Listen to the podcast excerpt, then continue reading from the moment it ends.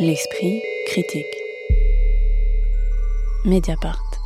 France Fantôme est un spectacle de Tiffaine Raffier créé initialement en 2017 au Théâtre du Nord à Lille, qui a été récemment repris au Théâtre des Amandiers à Nanterre en partenariat avec la MC 93 après le succès l'an dernier de sa pièce La réponse des hommes. Tiffaine Raffier est à la fois écrivaine, metteuse en scène, autrice, réalisatrice et actrice. Vous aviez notamment pu la voir chez Franck Castorf ou Julien Gosselin. Elle ne joue pas dans ce spectacle qui nous donne à voir un monde bouleversé par l'invention du démémoriel, une technologie révolutionnaire qui permet de décharger ses souvenirs chaque jour et d'obtenir ainsi non seulement de l'argent, mais le droit de revenir parmi les vivants après la mort.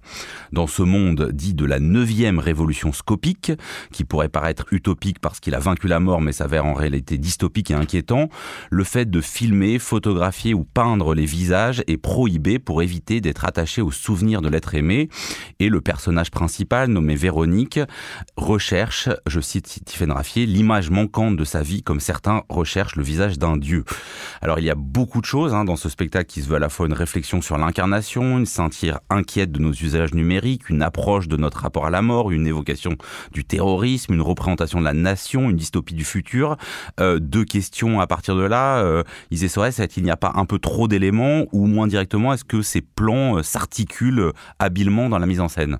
Bah, Je crois que votre question hein, dans la formulation est déjà un peu biaisée.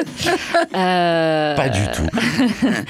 non, non, mais je, je partage euh, votre avis et je pense que euh, je vois euh, France Fantôme, moi aussi, avec un, spectre, à savoir celui de la réponse des hommes, qui est un spectacle dont on avait parlé ici l'an passé, que j'avais trouvé personnellement extrêmement abouti.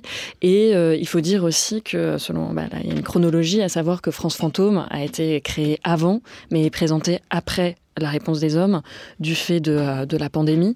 Et on voit tout le travail hein, qui a eu lieu entre ces deux spectacles. Et en effet, il y a quelque chose qui a été gommé, ciselé, euh, simplifié, mais dans le très bon sens du terme, pour complexifier les enjeux dans la réponse des hommes. Et que là, on voit encore quelque chose en puissance, euh, avec un fourmillement comme ça qui, qui embrouille sans forcément créer des, des tensions fécondes, je trouve, pour nous faire réfléchir.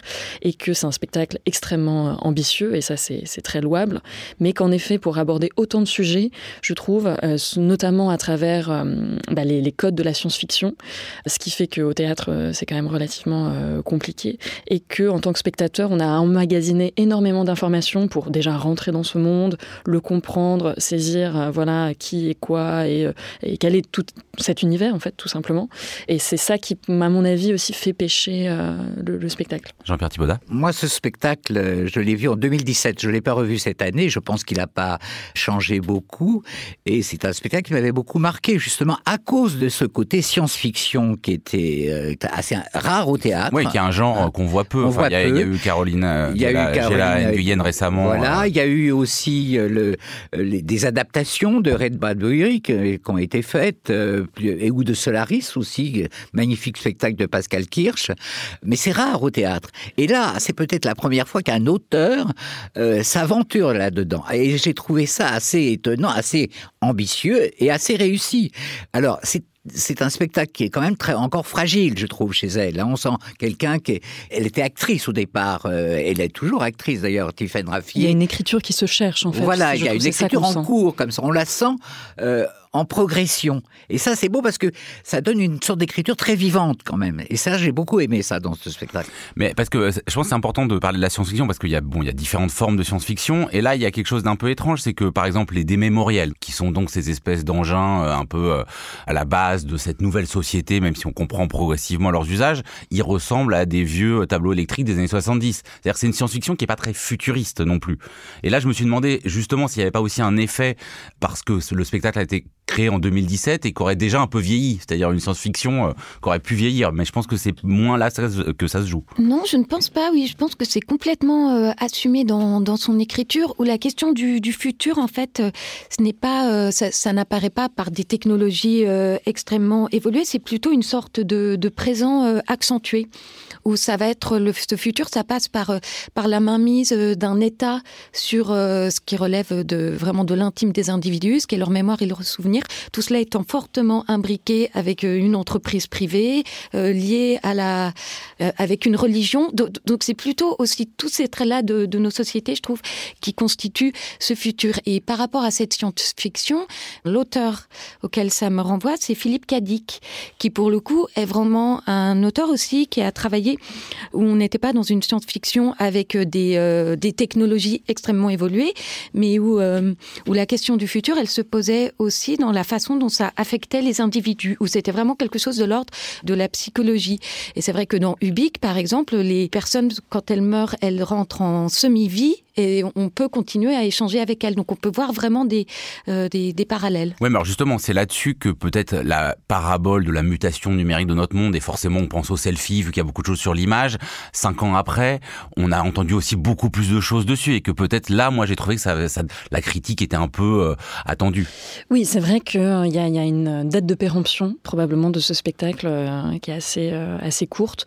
Moi j'aimerais revenir un peu aussi sur la question de ce que j'appellerais le, le rétrofuturisme. En fait, je pense que justement, du fait que la technologie va si vite, c'est aussi une manière d'assumer complètement euh, des machines comme ça qui sont euh, lourdes, poussiéreuses, qui vont à l'encontre de toute la, miniaturisation qui est en cours pour justement rester un peu d'actualité, mine de rien. Et que aussi, euh, bah, cette, d'assumer aussi que, que, cette idée de vaincre la mort est en fait ancestrale et, a toujours été là et, et, que là, il y a une sorte de, hiatus entre réaliser quelque chose qui n'est pas encore possible aujourd'hui mais avec ces vieilles machines euh, des premiers ordinateurs. Après, sur la, critique, en effet, du selfie, bah, d'ailleurs, c'est un, peu, euh, un peu pris en compte aussi déjà dans l'écriture. Il y a une critique de notre société euh, où on se serait complètement, voilà, de nouveaux narcisses plongés là-dedans, et que là, on tombe dans un iconoclasme inverse où on, supprime les visages. Et en cela, c'est quand même assez original, je trouve. Moi, je trouve que c'est plutôt aussi sur la question de, de son rapport au théâtre, où il y a un rapport méta un peu dans la pièce, puisque on est invité euh, dans le théâtre comme si on, a, on participait en fait à une sorte de leçon euh, de formation plutôt disons par l'entreprise euh, Recall Them Corp entreprise française Cocorico dans la fiction qui est bah, la, la, la propriétaire donc de ces des mémoriels.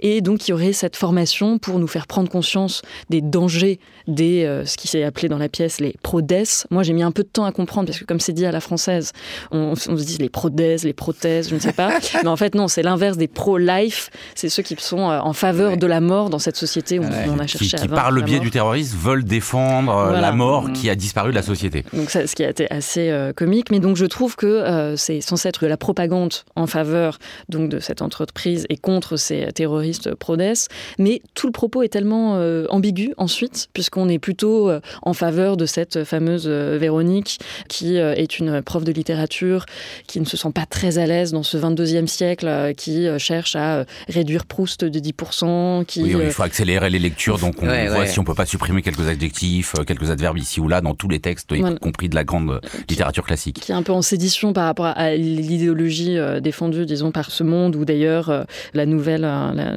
slogan c'est laïcité sécurité et euh, immortalité, immortalité ouais. mais en tout cas voilà elle a un parcours comme ça où elle doute c'est le personnage qui doute mais en même temps quand elle perd justement son mari Sam suite à un attentat des prodès elle se dit quand même justement bah là le deuil amoureux est trop fort et elle décide selon le vocabulaire en vigueur euh, dans ce monde de le rappeler dans une enveloppe à savoir un autre corps d'une personne euh, et c'est pour ça d'ailleurs qu'on doit supprimer les visages puisque c'est rappelé en fait on, on transfère leurs souvenirs dans des corps d'autres personnes et donc pour ne pas créer de troubles d'identité euh, eh bien on doit supprimer leur visage et donc tout ce parcours de ce personnage finalement pour moi n'est pas du tout en faveur d'une propagande de, de ce recall Zemcorp. Et c'est là où je trouve pareil que dans l'écriture on a un certain brouillage. Oui oui c'est vrai que ça va quand même vers une confusion. C'est assez étrange en ça c'est un spectacle qui ne cesse de vouloir se déployer et qui faisant cela au final je trouve se referme parce que peut-être que l'écriture n'est pas à la hauteur des ambitions.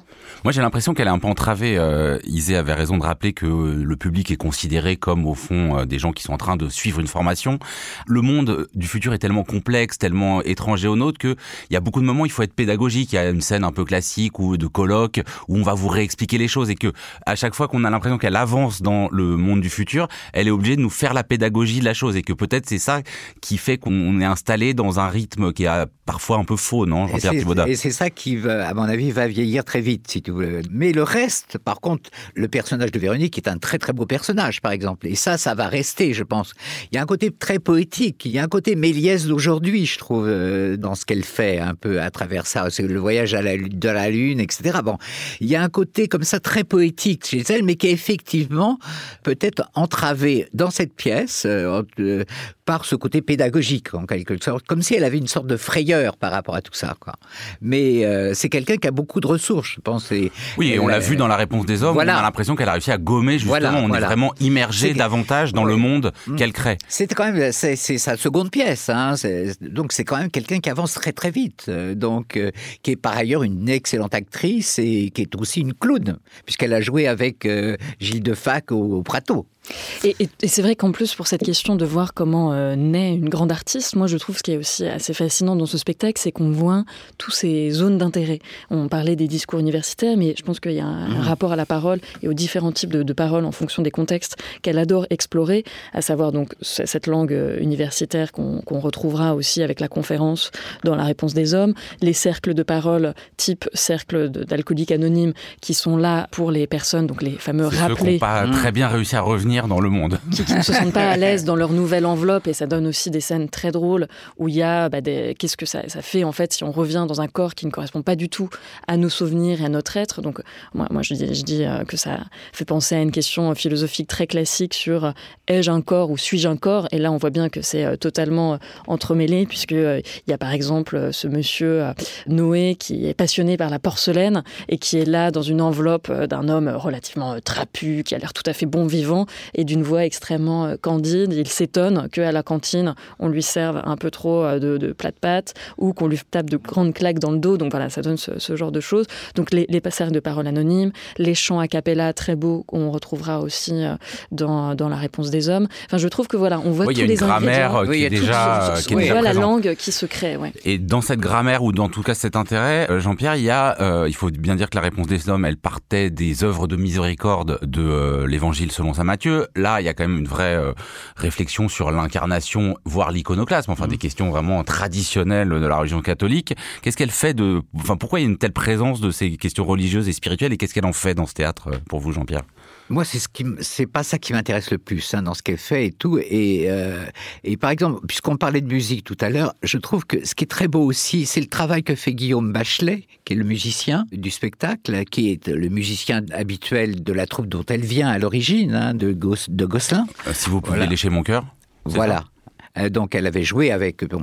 Et je trouve que la partition musicale aussi que fait Bachelet est très intéressante dans ce spectacle. En tout cas, le, souvenir que j'en ai, puisque je ne l'ai pas vu depuis euh, quelques années. Quoi. Caroline, pour conclure Oui, non, sur, euh, sur cette question de l'iconoclasme, ben, c'est vrai qu'en fait, elle s'en sert aussi quelque part pour rendre hommage au théâtre, puisque à un moment, elle dit que euh, donc euh, voilà, avec cette neuvième révolution scopique, euh, les images sont interdites. Et à un moment, il y a une citation où on dit qu'en fait, filmer ou capturer des visages et des images, ce serait un, un, sacrilège en quelque sorte, et que le théâtre, au contraire, est l'art valorisé dans sa fragilité aussi. France Fantôme, mise en scène par Tiffaine Raffier, c'était récemment au théâtre des Amandiers de Nanterre. L'esprit critique. Mediapart.